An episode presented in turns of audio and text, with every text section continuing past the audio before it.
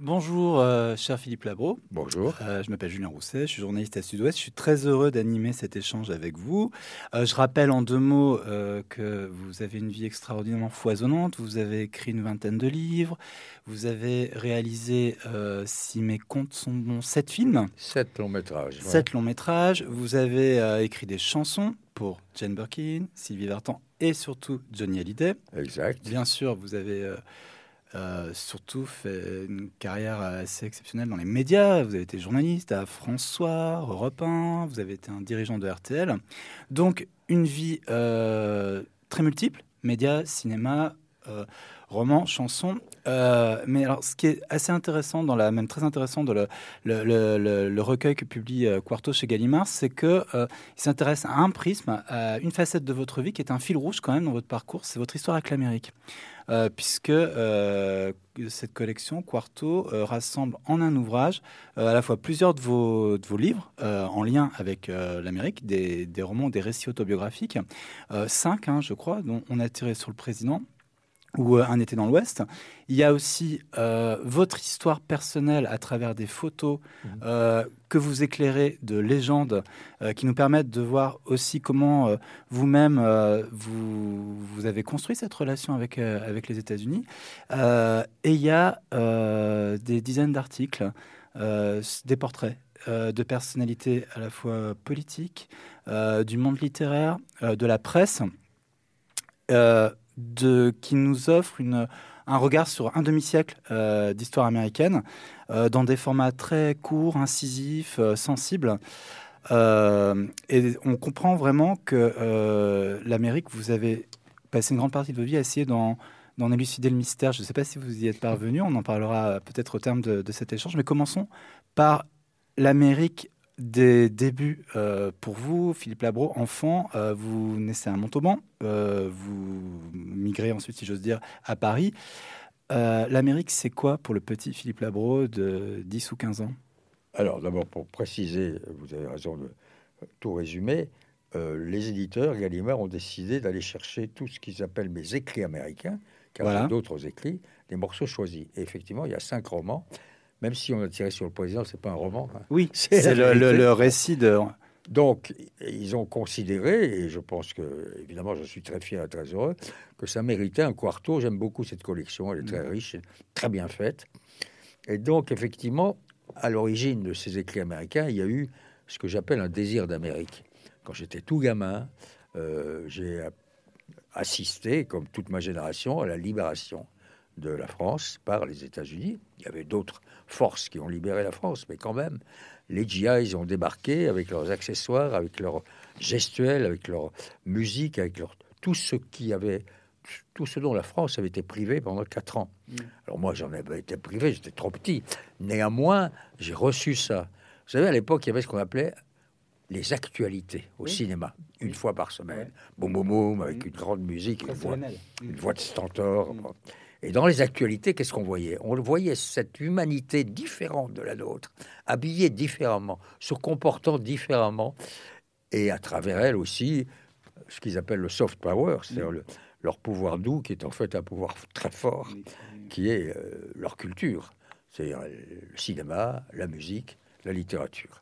Tout ça m'a nourri et a fabriqué chez moi une curiosité extraordinaire pour l'Amérique qui est venu aussi du fait que mon père, qui était un conseiller juridique et fiscal, mais qui aussi était un homme de lettres, m'a conseillé très tôt certains livres, comme Jack London, mhm. comme James Oliver mm James Fenimore Cooper, c'est-à-dire des écrivains de ce qu'on appelle la prairie.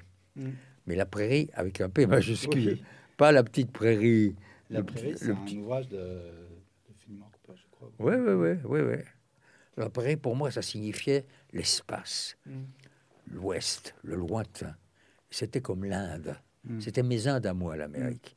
Mm. Et donc j'ai eu cette sensation qu'un jour ou l'autre, je devais y aller, voir si ça ressemblait à ce que j'avais vu au cinéma. Et donc, j'ai eu la chance d'obtenir, je, mérite aussi, une bourse d'études qui fait que j'ai pu rester un an dans une université en Virginie, Washington Lee.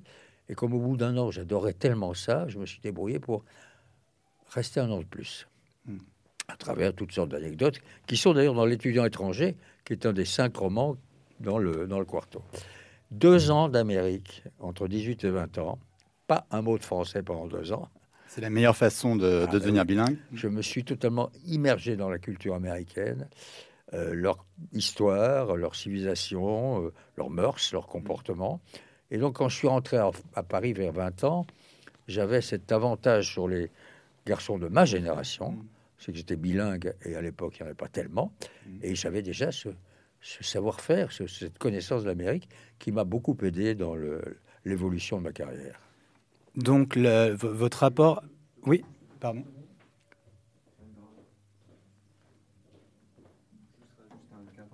Ok, pas de problème.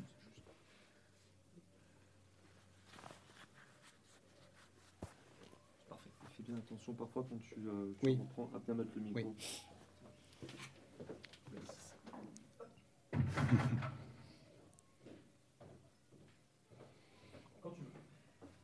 Donc, votre rapport à l'Amérique, c'est, euh, il, passe euh, par le plaisir, le- la joie qu'incarnait euh, cette culture au lendemain de la guerre, la- les grands espaces et la littérature.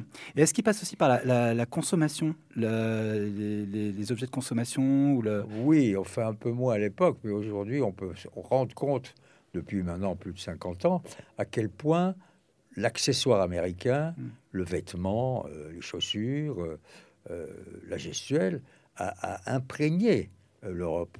Vous avez, euh, c'est très drôle, en matière politique, les plus grands opposants à la culture américaine, parce que Dieu sait que les Américains ne sont pas aimés par tout le monde, il n'empêche, ils portent des sweatshirts avec UCLA dessus, Mm. California. Donc il y a ça, cette présence de l'objet, du vêtement, de la chose américaine, euh, dont on s'est tous un petit peu imprégnés, mais qui, selon moi, n'est que le reflet de, de- du monde moderne. La consommation, oui, sauf qu'aujourd'hui, euh, c'est tellement répandu, euh, c'est tellement banal qu'on n'en parle même plus. hein. on, a été, euh, on a été d'une certaine manière américanisé, même si on le refuse aussi, parce que il y a toute une partie, et normale d'ailleurs, de, de l'intelligence française qui refuse l'américanisation. Alors, vous nous avez décrit votre rapport que- que- avec les, les États-Unis, comment il se forme, comment il se façonne, comment il, il nourrit votre imaginaire, et votre rapport avec le journalisme, parce que c'est l'autre, euh, Eh l'autre axe là. J'ai débuté très tôt dans le journalisme, à l'âge de 15 ans, pour un journal qui s'appelait le Journal des Jeunes, qui avait inventé, provisoirement, ça a duré trois semaines, pendant le Salon de l'Enfance, le journal Le Figaro. Il y avait un Salon de l'Enfance à l'époque, à Paris, et ils ont inventé l'idée, on va faire faire un journal par des gamins, des lycéens. Évidemment, on était supervisé par des adultes, comme vous, hein, des, des- des journalistes mûris et expérimentés. Et donc là, d'ores et déjà, j'ai un petit peu pratiqué le journalisme. J'accompagnais les vrais reporters euh, plus âgés dans, leur, dans leurs différents reportages à Paris, au point d'ailleurs que ça m'a fait rater mon bac. Donc j'ai redoublé. Mais vous savez, toute euh, chance vient d'un échec. Comme j'avais redoublé, j'avais raté le bac, c'est cette année-là, comme, comme par hasard, on a proposé des bourses d'études ouais, et que j'ai candidaté. Donc, euh, le journalisme dès l'âge de 15 ans, et là-bas, aux États-Unis, et c'est pour ça que j'avais fait acte de candidature, il y, a des, il y avait à l'époque, ce qu'il y a maintenant aujourd'hui hein, en France, des écoles de journalisme, des vrais, euh, ce qu'ils appelaient le département de journalisme. À l'intérieur d'une université, il y avait euh, les sciences politiques, l'histoire, les mathématiques, ce qu'on veut, et le journalisme. Et là, pendant deux ans, j'ai été euh, entre les mains de deux professeurs formidables qui m'ont euh, instruit. À l'époque, on avait le, droit de- d'écrire dans les petits journaux locaux, de faire la radio locale, d'aller faire des reportages euh, dans la ville et même dans la région. Donc le terrain, j'ai vite compris à quel point les choses étaient concrètes, qu'il fallait aller chercher les faits et les rapporter. Le reporter, reporter, il rapporte. Et donc j'ai appris quelques règles de base. La première étant que il ne faut pas s'en tenir à simplement un fait, il faut, à une source, il faut aller à une deuxième source. Et l'autre, c'est les cinq fameux W, where, when, what, why, who. Donc, vous commencez un premier paragraphe, il doit être très fort, le dernier doit être très fort, et au milieu, vous vous débrouillez. Et euh, racontez-nous parce que je pense que vous en souvenez encore très précisément, la première fois que vous découvrez les États-Unis euh, euh, physiquement, votre premier séjour, votre arrivée à New York, je crois. Euh, que, quelle sensation vous traverse? Ben, C'est un émerveillement. vous, il est 5 heures du matin, vous êtes dans le bateau là, qui vous emmène, le Queen Mary, et puis on frappe à votre porte. Philippe, Philippe, ça y est, on arrive. Donc vous allez vous retrouver sur le, le pont avant, et là, vous voyez une espèce de masse de choses assez hautes. Ça s'appelle les gratte-ciel. Hein. Mm. C'est des maisons qui grattent le ciel, hein, skyscraper. Et puis, il y a cette euh, statue verte, couleur du dollar. Et puis, on voit des espèces de choses qui bougent dans tous les coins. C'est les voitures. Donc, euh, on est là, on est au milieu des années 50. Hein. Mm. Donc, c'est une autre époque. Euh, aujourd'hui, vous allez en Amérique, un week-end, par charter, ça vous coûte trois vous, vous, restez émerveillé quand euh, je me posais la question en vous lisant. Est-ce que y a, ce charme opère toujours euh, quand vous retournez aux États-Unis? C'est pas le même charme, mm. parce que je connais. Mm. Donc euh, c'est banal. Mais donc la, force du souvenir, c'est la première fois que je vois cet univers où je me dis je, je n'y connais personne. J'avais deux adresses simplement fournies par mes parents. Je ne sais pas ce que je vais faire, comment ça va se passer. Et en même temps, je suis subjugué par cette force, cette puissance qui s'en dégage, qui vous fait même un peu peur. Moi, je suis arrivé là, habité par la curiosité et la crainte.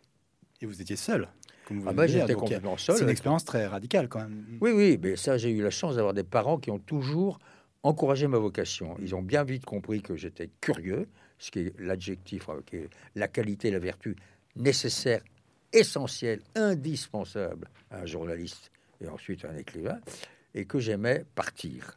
Donc ils m'ont laissé partir. Je, leur dois beaucoup. Hein. C'est un couple extraordinaire. Ils étaient juste parmi les nations. Mm. Pendant la guerre, ils ont hébergé des juifs. Ils sont devenus euh, reconnus par Yad Vashem. Donc, et d'ailleurs, les deux seules adresses que j'avais aux États-Unis, une à New York, l'autre en Californie, c'était deux familles dont mes parents s'étaient occupés ah pendant la guerre. Les années 50, années 60, vous travaillez à Europe 1, à François, vous vous affirmez comme journaliste, euh, vous allez aux États-Unis en reportage, et puis novembre 1963, un tournant euh, pour le monde et un tournant aussi pour votre propre parcours. Racontez-nous, vous êtes à Yale, je crois, en reportage. Oui, je suis sur le campus de Yale. Pourquoi? Il n'y a pas de hasard. Pour moi, les choses sont déterminées puisque à l'âge de 18 ans, j'avais connu très bien les États-Unis. Lorsque j'ai commencé en journalisme, on disait la bro Amérique. Hmm. Et donc, je travaillais pour François avec un grand patron qui s'appelait Pierre Lazareff et qui avait inventé une formidable émission de télé qui s'appelait Cinq colonnes à la une. Les gens s'en souviennent encore aujourd'hui, tellement elle était forte. Ça passait une fois par mois le vendredi. Le vendredi soir, en France, les rues étaient vides. On regardait cinq colonnes. Donc, cinq colonnes, il décide un jour, on va faire faire un sujet sur Qu'est-ce que c'est qu'un campus américain bah, on va chercher là-bas. Mhm. Il connaît, mhm. il, y a vécu. Mhm. Donc on m'y envoie. C'est pas par hasard. Je suis là-bas. Donc je suis sur le gazon du campus de Yale, en train d'interviewer un professeur de français. Il est midi moins une, et je vois débarquer. Non, il est midi même, midi une. Je vois débarquer, arriver en courant, un gamin qui hurlait quelque chose d'incompréhensible. Mais à mesure qu'il arrivait, on comprenait. Il disait The president has been shot. The president has been shot. Il le répétait comme une mantra. On a tiré sur le président. J'apprends ça, je pose la caméra, enfin le micro, je vais vers un téléphone, j'appelle le bureau, François, ils me disent Tu laisses tomber la télé, hein, ce qui compte c'est le journal, tu laisses tomber la télé, tu fous le camp. Et donc je prends la voiture de l'équipe technique qui m'en a voulu pendant très longtemps, ah l'équipe de la télé, je les laisse, je les abandonne, je prends la route pour être le lendemain matin à Dallas. Et là, j'ai vécu effectivement, je, dis toujours mon histoire à moi avec un H minuscule dans l'histoire mm. avec un H majuscule, car c'était l'histoire. C'est un mot, un tournant énorme dans la vie américaine. Parce que, encore une fois, c'est un homme qui a été fracassé alors qu'il commençait à devenir un grand président. Il aurait été réélu certainement. Il aurait fait L'élection était un an plus tard. Oui, oui, oui. C'est d'ailleurs mm. pour ça qu'il est au Texas pour préparer la réélection. Il aurait été réélu. Et euh, c'est ça qui m'a toujours frappé et passionné, c'est que on a eu affaire à un espoir inachevé. Mm, mm. Donc oui, je suis là sur place, je suis dans le commissariat, qui est un tout petit building avec 300 journalistes, c'est hallucinant. Un casino. Il y a beaucoup de journalistes européens ou euh, Il y a deux journalistes français. Le premier jour, c'est mm, le correspondant de l'AFP qui s'appelait Pelou, qui malheureusement a disparu, et François Pelou qui était là, lui, pour euh, tout le temps, il était correspondant de l'AFP à Washington. Et moi, donc débarquant samedi matin, dans les couloirs de ce petit commissariat où vous aviez euh, des câbles de télé, tout le monde, tout ça, c'était tout le monde se bousculait, tout ça pour voir débarquer euh, du premier étage où il était dans une cellule, Lee Harvey Oswald, assassin présumé, 24 ans, mon âge, Mm. petit sourire narquois au coin de la lèvre, comme ça, qui m'a toujours frappé, qui, selon moi, c'est mon intuition, hein, était le sourire d'un homme qui, qui pensait j'en sais plus que vous Mm. et je suis l'homme le plus important du monde. Oui, il avait son quart d'heure de gloire comme. euh, comme plus euh, que son quart d'heure. plus hein. que son quart d'heure, oui. Il avait dit d'ailleurs à sa femme, de, quelques jours avant, tu verras un jour, je ferai quelque chose dont le monde entier parlera. Donc, vous, vous voyez euh, Lee Harvey Oswald, vous rencontrez euh, Jacques Ruby, c'est ça Jack hein Ruby, oui. Voilà, qui euh, va l'assassiner. Oui. Euh, donc, là, vous, vous avez un lien euh, immédiat, euh, pr- euh, premier degré, avec les protagonistes. hein, de... Oui. Ça, c'est fascinant. Ben, C'est passionnant pour un Oui. journaliste et, pour C'est- ce- c'est- et plus tard pour un romancier, Mm. parce que vous êtes, euh, comme je suis avec vous là, hein, donc il y a les yeux, il y a le mouvement, il y a euh, les habits, il y a le ton de la voix. Il avait une voix un petit peu comme ça, un peu aiguë, qui disait des choses du genre on m'a jamais dit que j'avais tiré sur le président. Non, non, je ne suis qu'un pigeon. Il mentait comme il respirait. Et d'autre part, il y avait les, les voix des Texans, il y avait les voix de ce Jack Ruby qui, lui, alors en revanche, avait vraiment l'air d'un petit mafieux avec son, Mm. son galure, avec ses rouflaquettes, avec ses, ses- ses cheveux gominés. Tout ça, j'avais la sensation d'être dans ce qu'on appelait à l'époque une série B. Vous savez, les films américains, il y avait la série A et la série B. Les films B, noir et blanc, Mhm. Euh, les films de flics, quoi. De... Et en même temps, je comprenais, j'appréhendais le fait que Oui, nous vivions un moment d'histoire. Et que c'était la panique totale hein, dans ce commissariat. Et c'était la grande panique d'ailleurs dans le reste du pays, parce que les gens se sont demandé pendant un instant si c'était pas euh, un geste euh, venu de l'étranger. Mm. Il y a eu la crainte, que ça... mais ça, ça a été vite dissipé. Et puis ensuite, il y a toute la suite. Il y a Oswald qui se fait tirer dessus par Ruby. Il y a euh, l'enterrement extraordinaire auquel j'ai pas assisté. Moi, j'étais toujours à Dallas, où je passais mon temps à fouiller les choses, à refaire le chemin qu'Oswald avait fait en quittant l'immeuble. Mm. Et oui, parce que on me fait rire quand on parle de complot. Parce que moi, je, je Oui, alors justement, je voulais vous interdire. Il y a, il y a deux thèses. hein, Oui. euh, C'était il y a 60 ans. Il y a la thèse des- du complot euh, CIA, euh, Mm. euh, même avec la mafia, voilà. Et donc la thèse du complot et il y a la thèse de l'acte euh, isolé. Oui. de- Vous, votre intuition, c'est que la seconde thèse est la plus vraisemblable. Oui, c'est l'intuition raisonnée. C'est Mm. pas simplement l'intuition. Ça repose d'abord sur des faits. Mm. Aux il y a des faits très précis. Il y a les empreintes digitales sur le fusil. Il y a le fait que quand il descend de l'immeuble, qu'est-ce qu'il fait? Il court chez lui. Qu'est-ce qu'il fait chez lui? Il prend un pistolet, il le met là. Mm. Ensuite, il sort et il part en courant vers la station de l'autobus qui mène au Mexique parce qu'il veut fuir. Sur le chemin, il rencontre une voiture de police qui patrouille et qui a déjà le signalement d'un suspect. C'est l'officier J.D. Tippett qui sort de la voiture pour vérifier l'identité de ce jeune Ça ne homme. ressemble pas à un complot, ça. Mais non, c'est pas un complot. Mm. Et qu'est-ce qu'il fait, euh, Oswald? Il prend son pistolet, il file quatre balles dans le thorax Mm. de l'officier Tippett. Expliquez-moi pourquoi ben Parce qu'évidemment, il est coupable et il veut fuir. Bon, il y a ça, il y a le fait qu'on peut considérer dans la vie que de temps en temps, ça peut arriver tous les 50, 100, 500 ans, il y a des circonstances qui se croisent et qui font qu'un événement surgit. Alors les complotistes, ils sont très nombreux, disent pas du tout, c'est la mafia, la CIA, les anciens cubains, tout ça. Mais moi je dis non, c'est simplement la rencontre de certains destins, certains moments, des circonstances. Et il faut admettre, c'est très difficile à admettre, la tragédie irrationnelle, Mm. la tragédie sans raison. Mhm. C'est-à-dire qu'en fait, oui, ça nous aurait tous arrangé, disait Norman Mailer, le grand écrivain américain, Mm. si c'était un complot, parce qu'il disparaissait en héros. De toute façon, il disparaît en héros. Mais si c'est simplement un fait divers, c'est beaucoup moins intéressant. Mais alors, je- la, la tragédie sans raison, je fais une, une petite parenthèse. Est-ce que vous ne pensez pas que les journalistes ont parfois un peu du mal à intégrer cette option-là? Est-ce que la- le travers du journaliste, c'est pas souvent de chercher des explications, de spéculer sur euh, des donneurs d'ordre, des complots, alors que la réalité peut être souvent euh, décevante et plus. Oui, Mais c'est pas seulement le journaliste, hein, Oui. C'est l'opinion publique. Mm. A, à mon avis, il y a 80% des gens qui pensent que c'est un Mm. complot. Mais il est vrai que il y a toujours dans la tête des gens la possibilité d'un complot. On, on aime l'idée que c'est pas aussi clair que ce que vous me racontez. Non, non, c'est pas la vérité. Il y a une autre vérité et vous nous la cachez. Et ça s'arrête pas à Kennedy. hein. Mm. Donc il y a ça. Il y a le goût du complot, le goût de l'intrigue, le goût de me racontez pas de blagues. Et puis il y a l'histoire. Et euh, Pierre Lazarev, donc mon patron, quand je suis rentré à Paris, m'a dit Philippe, cette histoire, on va en parler pendant des années, des années, des années. Il avait raison. La preuve, Mm. 60 ans plus tard, on est là à en parler. Mm. Et mon bouquin, On a tiré sur le président, qui est sorti en folio, qui est dans le quarto. Qui est sorti récemment. hein, euh, Oui, il, y a- oui. il y a, il y a combien de temps euh, Le, le livre Oui, il y a, Ah, il est pas il y a il y a- 10 ans. Il y a déjà assez longtemps. oui, oui. Mon bouquin continue d'avoir euh, une certaine existence. Parce qu'effectivement, c'est l'homme au masque de fer. C'est une énigme Mm. historique. Je ne dis pas que j'ai raison. Je ne dis pas que tous les historiens, parce qu'il y a beaucoup d'historiens américains qui partagent exactement mon, opinion. Je ne suis pas seul à penser Mm. ça. hein. Et vous avez en France un, un journaliste qui est aussi un historien qui s'appelle Laurent Geoffrin, Mm. qui est parfaitement de mon avis. Vous avez François Dufour, le garçon qui a inventé les journaux quotidiens pour les enfants, qui a la même vision.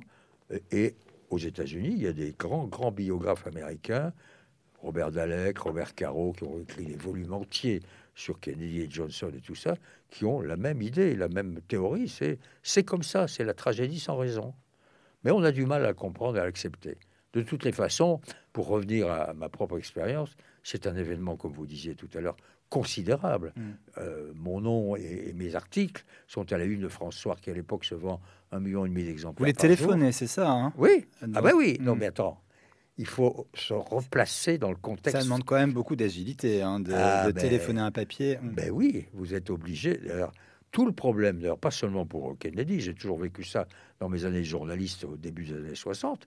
Tout le problème, c'est de sécuriser un téléphone. Mm. C'est le plus important Mm. pour pouvoir dicter votre article, vos articles. Parce que France Soir, à l'époque, c'était cinq éditions par jour. Donc je faisais cinq papiers par jour. Je les écrivais même pas. J'avais appris. Oui, euh, ben oui, j'avais Mm. appris à dicter en direct, Mm. puisque j'avais débuté à la radio. Mm. La radio vous apprend à parler en direct. Et donc voilà, il me corrigeait un petit peu, sans doute, il rajoutait des points et des virgules, mais dans l'ensemble, c'est un boulot inouï. Mais évidemment, ça a totalement changé ma Et vie. donc l'enjeu, c'était de trouver la, la bonne connexion téléphonique, parce que les, euh, les, les gens s'en rendent pas nécessairement compte à combien c'est important dans le reportage, ces paramètres matériels. euh, Ah ben, et j'avais sécurisé dans un petit hôtel qui était juste de l'autre côté du commissariat de police un téléphone pour Mm. moi. J'avais payé suffisamment le gardien de l'hôtel, un tout, un tout petit boui-boui. C'était le téléphone de Monsieur Labro. Et alors, on disait événement considérable. Dernière question quand même sur, ce, sur la- la- l'assassinat de Kennedy. Euh, Est-ce que vous pensez, co- comment euh, pensez-vous qu'il aurait euh, changé l'histoire de l'Amérique s'il avait été réélu président? Il était déjà en train de la changer. Mm. Il avait d'abord réussi, à cause de la fameuse crise des missiles de Cuba, Mhm. à faire en sorte que la guerre froide s'arrête, ou du moins s'atténue.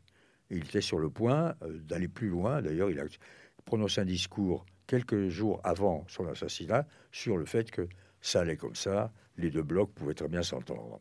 Il y avait ça. Deuxièmement, n'oubliez pas qu'il prend des risques énormes. C'est lui qui décide d'envoyer l'homme sur la Lune. Mm. C'est lui qui prend la décision. Alors évidemment, il n'a jamais vu l'homme sur la Lune. C'est arrivé quelques longues années plus tard. C'est Johnson qui a profité de cet exploit. Mais c'est Kennedy qui dit on ira parce qu'on nous dit que c'est difficile. C'est justement parce que c'est difficile qu'il faut y aller. Et ça, ça me plaît beaucoup Oui. comme philosophie. Troisièmement, il avait entamé quand même le travail sur les droits civiques, les droits des Noirs, que Johnson, d'ailleurs, son successeur, a beaucoup, beaucoup augmenté, a beaucoup développé. Donc vous aviez trois, quatre dossiers très forts dans la vie politique américaine qui étaient en train de changer un peu l'histoire. Alors, il y a dans ce recueil euh, Écrits américains, euh, Quarto Gallimard, il y a aussi tout un volet littéraire, Oui. euh, des portraits d'écrivains. Euh, on va revenir sur quelques-uns d'entre eux, euh, mais avant cela, euh, j'aimerais que vous nous disiez comment s'articule aux États-Unis le journalisme et la littérature. C'est pas tout à fait comme ici en France où souvent on met la littérature en tête de, de la considération collective et le journalisme euh, est perçu comme moins valorisant. Moins... C'est Ouais, pas tout- le cas aux États-Unis. D'abord, tout dépend du journalisme. Mm. Mais aux États-Unis, il y a très longtemps qu'on a compris que le journalisme et la littérature faisaient un. Mm. vous avez des Steinbeck, des Hemingway, des Dos Passos qui ont commencé dans le journalisme, qui ensuite sont allés vers la littérature. Mais en France aussi, Joseph Kessel, Romain Gary, Simonon, Roger Vaillant, et un paquet d'écrivains qui ont... Attendez, 19e siècle, qu'est-ce qu'il fait Zola? Il fait du journalisme. Mm. Qu'est-ce que fait Balzac? La comédie humaine, c'est quoi? C'est du journalisme, d'une Mm. certaine façon. Mm. C'est quoi le journalisme? C'est faire ouvrir les yeux à une époque, Mm. raconter une époque, raconter des gens. Donc effectivement, vous avez raison, les Américains ont beaucoup plus vite compris, admis et même promotionné le fait que un bel écrit journalistique, c'est de la littérature. Truman Capote, quand il écrit de sang-froid, qui est un chef-d'œuvre total, qui est un de mes livres de chevet, qu'est-ce qu'il fait? Il rapporte, mais il rapporte en y ajoutant le style, le ton, la musique. C'est ça la différence. Il y a le journalisme pur et il y a le, le style, la musique. Chacun apporte ses mots, ses noms, ses- cette manière de faire et, de construire un paragraphe ou une conclusion qui fait que, oui, les deux disciplines se rejoignent et se, conjuguent. Alors justement, euh, je, voulais parler avec vous de certains écrivains dont vous faites le portrait dans ces écrits américains. Vous avez mentionné Truman Capote. Vous l'avez croisé à Paris. Euh, vous décrivez quelqu'un euh, qui avait l'air un peu alcoolisé, un peu absent, Euh, et vous faites le portrait d'un homme assez méchant, assez mondain, et d'un écrivain qui publie le chef-d'œuvre, l'un des chefs-d'œuvre du XXe siècle, de sang-froid. Donc Truman Capote, c'est vraiment ces deux. On a l'impression qu'il y a ces deux choses qui cohabitent chez lui. la- une forme de désespoir et de peut-être de, de- de méchanceté, de petitesse, et en même temps la grandeur d'un écrivain qui Ouais. invente un genre. Mais il n'est pas le seul. Hein. Céline, c'est comme ça aussi. hein. Mais il n'y a pas que Capote. hein. Vous prenez aussi mon ami Tom Wolfe, parce que j'étais Ouais. très ami avec lui. C'est pareil. Il a débuté dans le journalisme, ensuite il est allé vers la littérature.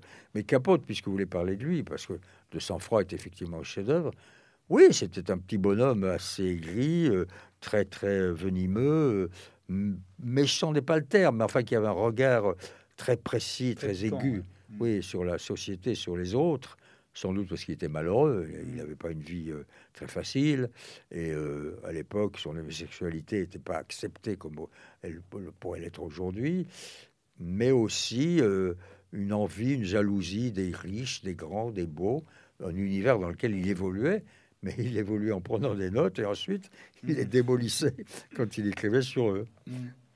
Et alors, là, parmi ces écrivains dont vous, que vous évoquez dans Écrits américains, euh, il y a William Faulkner. Alors, ce qui est formidable, c'est que William Faulkner, vous l'admirez et vous avez l'occasion de le rencontrer, d'assister à une, à une conférence qu'il donne en Virginie. Ouais. Donc là, vous voyez, là, je reviens toujours à cette, euh, à cette dimension de la rencontre, mais qui est quand même décisive parce que ça nourrit vos, vos- vos portraits. Oui, c'est ma chance. Mm. On appelle ça la chance, on peut appeler ça autre chose. Alors, la chance, vous la, vous la provoquez. bah, évidemment, bien évidemment. J'apprends euh, par euh, un adulte qui avait un petit journal local euh, où je travaillais de temps en temps faire des piges là dans mon université. J'apprends que à- un peu plus loin, l'université est beaucoup plus importante. À Richmond, il y a un génie qui s'appelle Faulkner et qui donne des conférences. Et il me dit qu'est-ce que tu attends pour y aller? Mm. Évidemment, je prends le petit train et j'y vais. Et là, je suis avec euh, un paquet d'étudiants et d'étudiantes face à euh, celui que aujourd'hui, ou plutôt même beaucoup plus, beaucoup plus tôt qu'aujourd'hui, euh, dès, dès le début des années, enfin milieu 50, début 60, a été considéré, est considéré comme un immense écrivain. Il a eu le Nobel, hein, Faulkner. Il était là devant nous et il parlait de la littérature, de l'écriture, comment c'était, comment il fallait faire. Euh, très très euh, doux, euh, un peu fatigué. Comme chacun sait, il était très alcoolique lui aussi, parce que c'est une caractéristique de ce- tous ces écrivains, c'est la bibine. hein. Mm. Et j'étais là, subjugué. Je me disais, mais tu as la chance de, de- Prends des notes, prends des notes, prends des notes. J'ai pris des notes, bien sûr. Et donc, oui, c'est un- une série de rencontres euh, que m'a valu cette euh, expérience américaine qui m'ont marqué pour la vie. Mm. Et bien sûr, à partir de là, quand vous avez eu la chance de voir cet homme, de le voir physiquement, de voir comment il s'habillait, comment il se bougeait, Ça change votre rapport avec ces, textes. complètement, Eh oui. mais évidemment, Mm. vous êtes plus, plus curieux et puis vous, vous rentrez beaucoup plus dans son imaginaire. Chandler, vous l'avez pas rencontré, Non. fa- fa- fatalement. Vous êtes allé sur sa tombe, c'est ça? Oui, parce que j'ai une dévotion pour Raymond Chandler. Je considère que c'est un très grand écrivain. Vous savez, on a toujours parlé de la série noire, des polars, Mm. mais c'est de la blague, c'est des romans purs et simples. Mm. Et, et d'ailleurs, il n'y a pas Chandler seulement, il y a Dashiell Hammett, Mhm. il y a euh, Horace McCoy, il y a James Cain, toute une série de grands écrivains des années 40, euh, 30, 40, 50, qui avaient euh, et qui la capacité de raconter leur époque, raconter une ville, raconter la corruption, raconter l'argent. qu'on les enferme dans cette catégorie série Oui, ben oui, on les a, on les a catégorisés. Mm. Mais il faut savoir que ces écrivains-là, ils ont eu une importance et une influence considérable sur les écrivains français. Albert Camus, l'étranger, considère que c'est inspiré en partie par certains bouquins américains. Gide parlait de Chandler. Et moi, ce que j'aime chez Chandler, là encore, on en parlait il y a un instant, c'est son ton, c'est son style, sa musique. Et puis, ce goût formidable, parce que c'est l'école du behaviorisme, du comportement, du détail. Mm. Euh, L'arbre, c'est pas simplement un arbre. Mm. hein, il a un nom, il a une couleur, et on le raconte. Euh, le monsieur qui rentre dans votre bureau, c'est pas simplement un monsieur. Il a une veste. Quel genre de veste Quelle couleur Quelle est la grosseur de la cravate Mm, mm, mm. Et la rondeur des yeux et La le, précision, l'acuité. oui, le Mm. dessin de la mâchoire, ça Mm. s'appelle, oui, ça s'appelle le comportementalisme. Mm. C'est une, c'est une école littérature. C'est-à-dire, c'est voir et faire voir. Et à nouveau, j'imagine que quand on lit ça, quand on a 20 ou 30 ans, quand on lit ces textes, ça change aussi la façon dont on écrit ses papiers comme journaliste, euh, puisque le- Bien évidemment, bien évidemment. Oui, donc j'ai jamais rencontré Chandler, mais j'avais une telle dévotion pour lui que je suis allé sur sa tombe, effectivement. Voilà. Et vous dites que c'était un romantique. C'est un Vous, vous écrivez que c'était un romantique. Ben oui, c'était un monsieur un peu fatigué. Il était marié à une femme qui avait 10 ou 20 ans de plus que lui. Il avait un chat. Euh, il sortait jamais de chez lui ou presque. C'est qui était le contraire Mm. des personnages qu'il décrivait et de la violence qu'il racontait dans ses romans. Et il y avait un ton formidable. Le Grand Sommeil, qui est un chef-d'œuvre, qui s'appelle The Mm. Big Sleep en anglais. D'ailleurs, il y a eu un très beau film avec Alfred Bogart et Laurent Bacall. Le Grand Sommeil, il y a des phrases, il y a des formules qui m'ont hanté toute ma vie, moi. Le, le- le- le dernier paragraphe du Grand Sommeil, je pourrais vous le réciter par cœur. Alors, vous proposez aussi un texte euh, où vous évoquez en miroir euh, Philippe Roth et Tom Wolfe, Oui. semble. Et euh, à propos de Philippe Roth, vous, vous, vous le, vous estimez qu'il faut le, peut-être l'extraire un peu de, du cliché qu'il présente comme un écrivain euh, très américain, new-yorkais, qui, qui parle euh, au- euh, comme personne de, des, des contradictions américaines. Mais vous, vous estimez que c'est un romancier avant tout universel dans, son, dans la, la façon dont il parle de la condition humaine. Et, Bien sûr. Et d'ailleurs, vous le savez très bien, il avait euh, une relation épistolaire, non seulement épistolaire, ils se sont rencontrés avec Milan Kundera. Kundera et Roth sont deux des romanciers les plus importants. Oui, vous dites que Kundera est le Roth européen, hein, ou alors le, le Oui, Roth est le Kundera américain. Oui, Kundera et Roth. Oui. Mm. Et ces deux hommes, ces deux écrivains ont effectivement euh, un regard sur la condition humaine, sur les relations hommes et femmes, sur leur société. Et ils ont une vision, ils ont une métaphysique, une philosophie très, très, très établie et qui a fait d'eux, selon moi, les nobelisables absolus, ce qui veut dire qu'ils n'ont pas eu le Nobel. Parce que ces imbéciles du Nobel n'ont jamais donné le Nobel, ni à Kundera, ni à Roth, Mm. qui le méritaient. Ni à Joyce Carol Oates. Elle vous intéresse, Joyce Carol Oates? Oui, bien sûr. Ben, elle est incroyable, Joyce Carol Oates. Elle écrit un livre tous les six mois, elle. hein. Et puis 600 pages. hein. Ouais, ouais, ouais, c'est- toujours un, un déluge. Euh, Venons-en à la, à la politique, puisque c'est aussi euh, un des aspects de vos, de vos écrits américains. Euh, je ne suis pas obsédé par l'idée de rencontrer les gens, mais quand même, la, Trump, vous l'apercevez un soir dans un hall euh, de, de- de grand hôtel, et vous notez qu'il il dégage une, euh, à la fois beaucoup d'arrogance et de, de, de certitude dans, dans- dans sa démarche. Racontez-nous euh, l'impression qu'il a, qu'il a, qu'il a Mais c'est- cette impression. Vous savez, moi, je, je suis contre tout à fait et, et son comportement et, sa politique, et je crains beaucoup qu'il soit réélu. Je crains énormément. Mais toujours est-il que néanmoins, il faut dire qu'il il avait, moi, quand je, je l'ai aperçu comme ça, puis ensuite je l'ai vu à la télé comme tout le monde.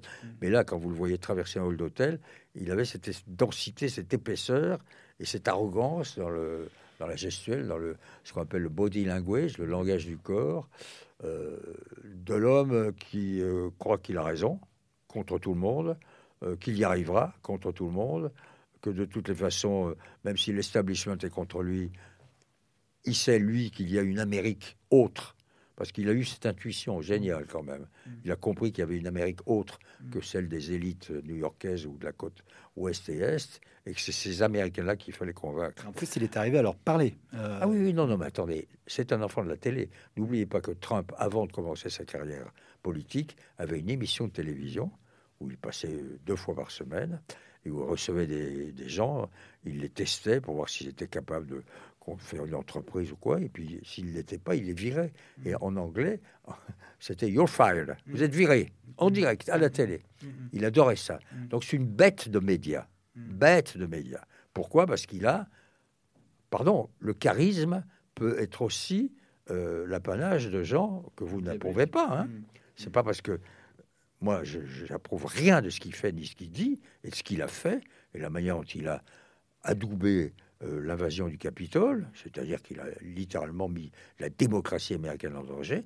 Néanmoins, il faut admettre qu'il y a chez lui quelque chose qui passe et qui convainc l'Américain moyen, hmm. l'Américain de basse souche. Que les démocrates n'arrivent pas à... Le blanc, n'oubliez pas que hmm. c'est des blancs. Quand vous voyez des meetings de Trump, hmm. vous voyez pas beaucoup de noirs, hein, ni de latinos. Oui, vous écrivez très bien qu'il a, il a eu deux intuitions, dites-vous, euh, parler à l'Amérique déclassé, qui a ce sentiment de déclassement, et le faire à travers ses propres médias, en contournant les, médias traditionnels, et euh, donc réseaux sociaux, euh, euh, télé-réalité. Oui, oui, il, a inventé deux, trois comportements politiques qui d'ailleurs se sont répandus dans le reste du monde. Hein.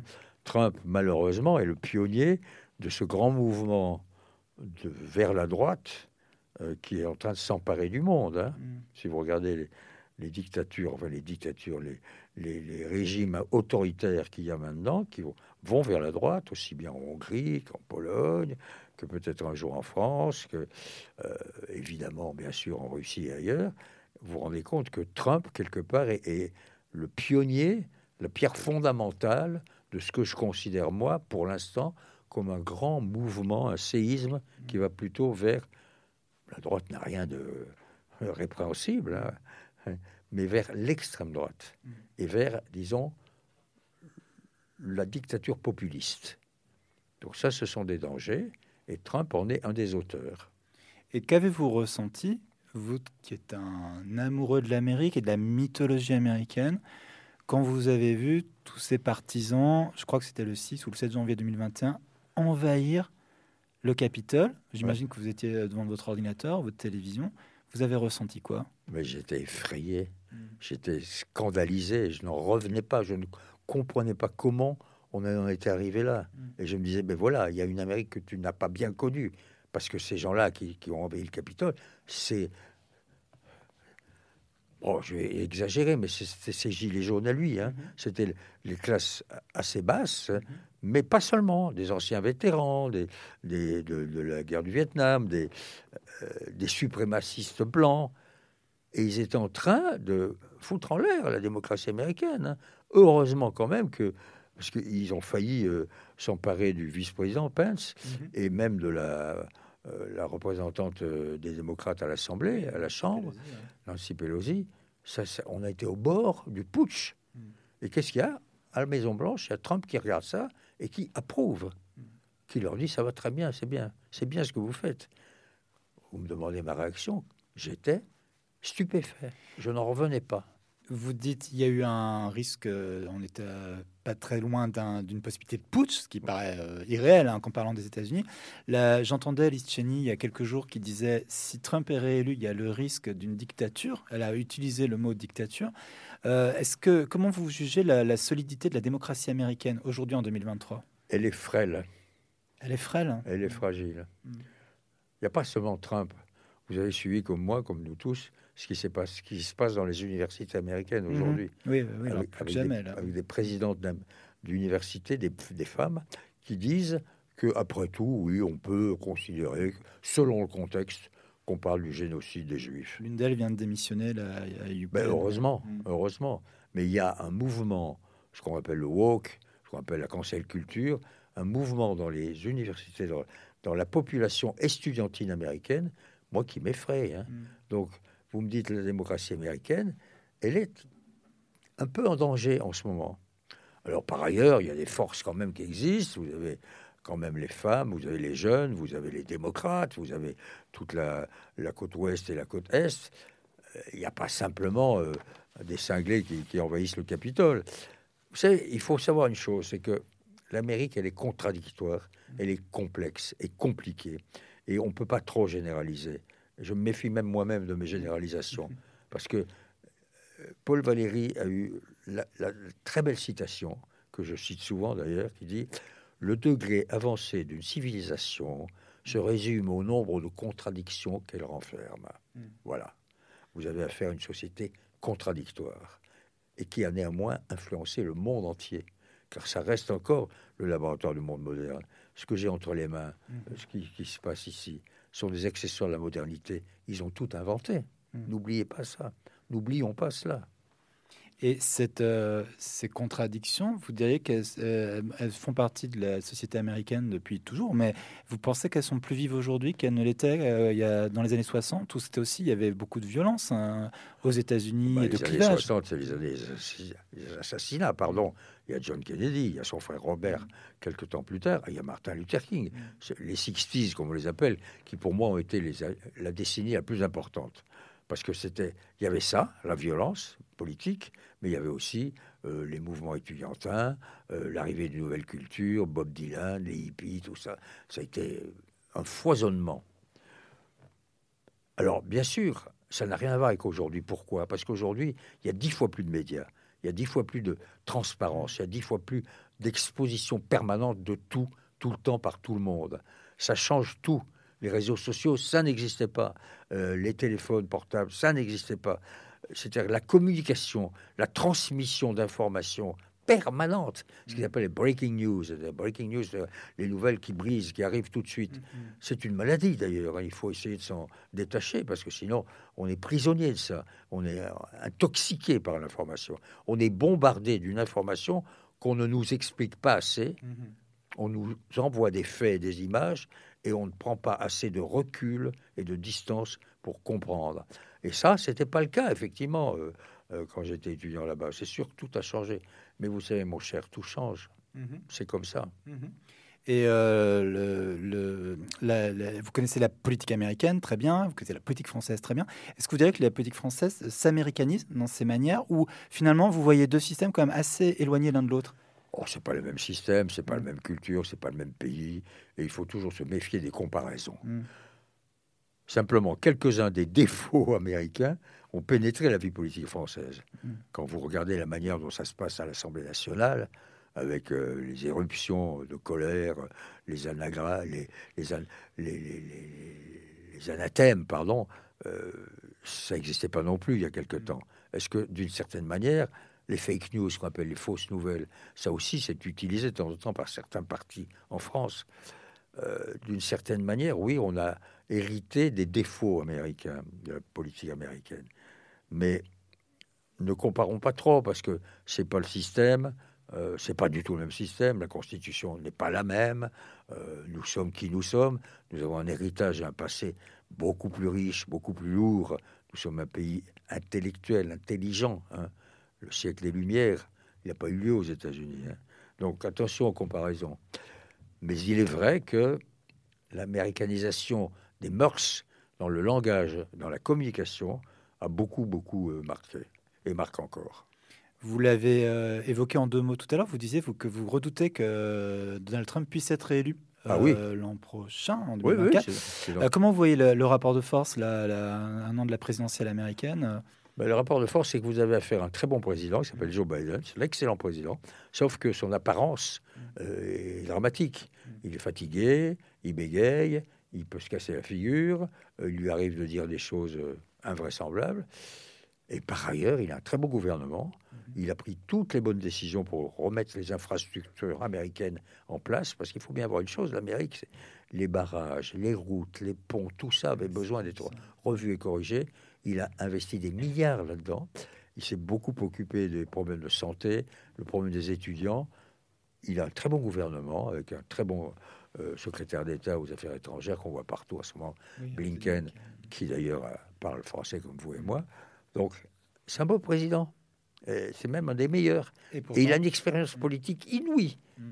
C'est le, le politique le plus expérimenté de la vie politique américaine, ce qu'il a depuis 60 ans. Il a été sénateur, il était vice-président d'Obama pendant 8 ans, il a tout fait.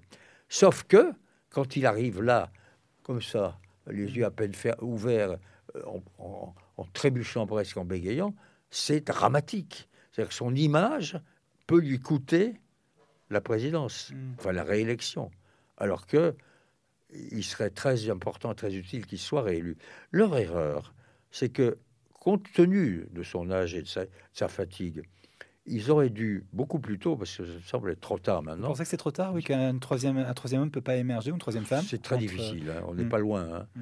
Et puis toutes les structures sont là. Et puis toute l'équipe Biden a très envie de continuer à exercer le pouvoir. Eux, leur obsession, c'est de faire en sorte que Trump ne soit pas réélu. Alors, est-ce qu'il est le meilleur élément pour qu'il ne soit pas réélu C'est toute la question. Lui-même a posé la question. Il a dit l'autre jour, si Trump n'était pas candidat, je ne serais pas moi-même candidat. Je suis là pour l'empêcher de reprendre le pouvoir. Ça va être un tournant capital. Je ne veux pas euh, faire des prédictions pessimistes, et d'ailleurs, rien ni personne ne peut prédire l'avenir, comme chacun sait. Mm. Napoléon, Hugo, l'avenir n'est à personne, sire, l'avenir est à Dieu. Mais, si Trump prend le pouvoir, Mm. c'est une déflagration mondiale. D'abord, du jour au lendemain, il arrête l'aide à l'Ukraine. Ouais. Du jour au lendemain, il remet en question les décrets et les paragraphes de l'OTAN, en particulier le paragraphe 5, selon quoi, si un pays de l'OTAN est attaqué, Les autres, les autres, il va remettre tout ça en question. Il va se mettre entre les mains de Poutine. L'homme le plus important en ce moment, le maître des horloges, selon moi, c'est Poutine. Il attend. Mm. Il n'espère qu'une chose, c'est que Trump soit élu. Je me demandais aujourd'hui, pour vous informer de ce qui se passe aux États-Unis, quels sont les médias que vous consommez, si je veux dire, que vous lisez, que vous consultez C'est peut-être le mot, le mot est plus approprié. La consommation est le bon terme. je consomme beaucoup. Oui.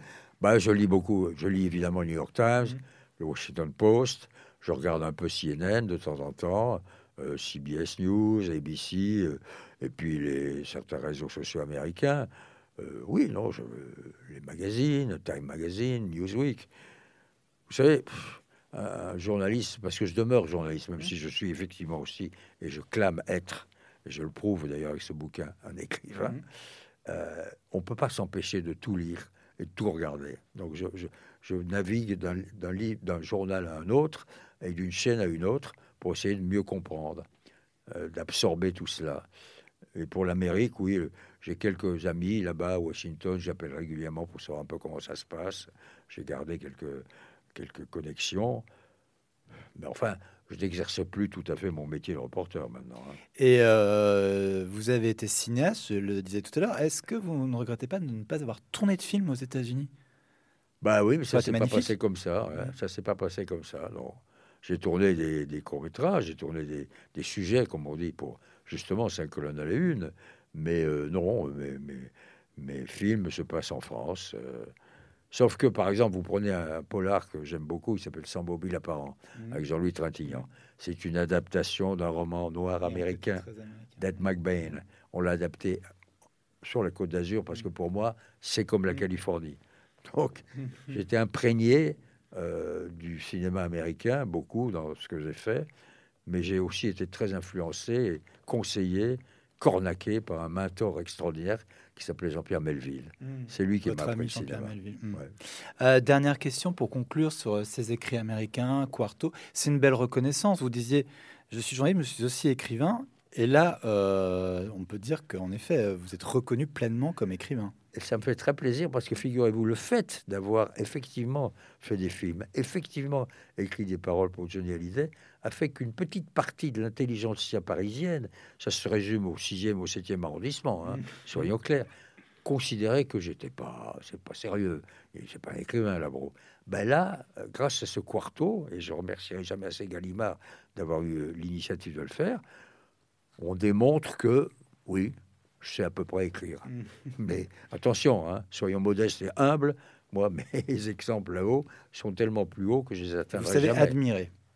J'aime admirer, oui, et j'ai besoin d'admirer, et j'aime aimer.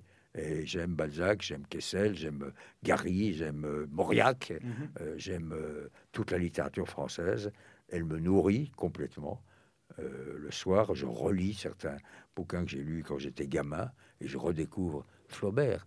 J'ai redécouvert l'autre jour, je ne l'avais pas lu depuis très longtemps, Madame Bovary, mais c'est des chefs-d'œuvre Mhm. merveilleux qui font que vous, vous, vous, vous prétendez être un écrivain, mais vous n'êtes jamais qu'un nain. Merci beaucoup, Philippe Labro. Je vous en prie. Écrits américains, c'est paru euh, tout récemment chez Quarto. Merci à vous. Merci beaucoup.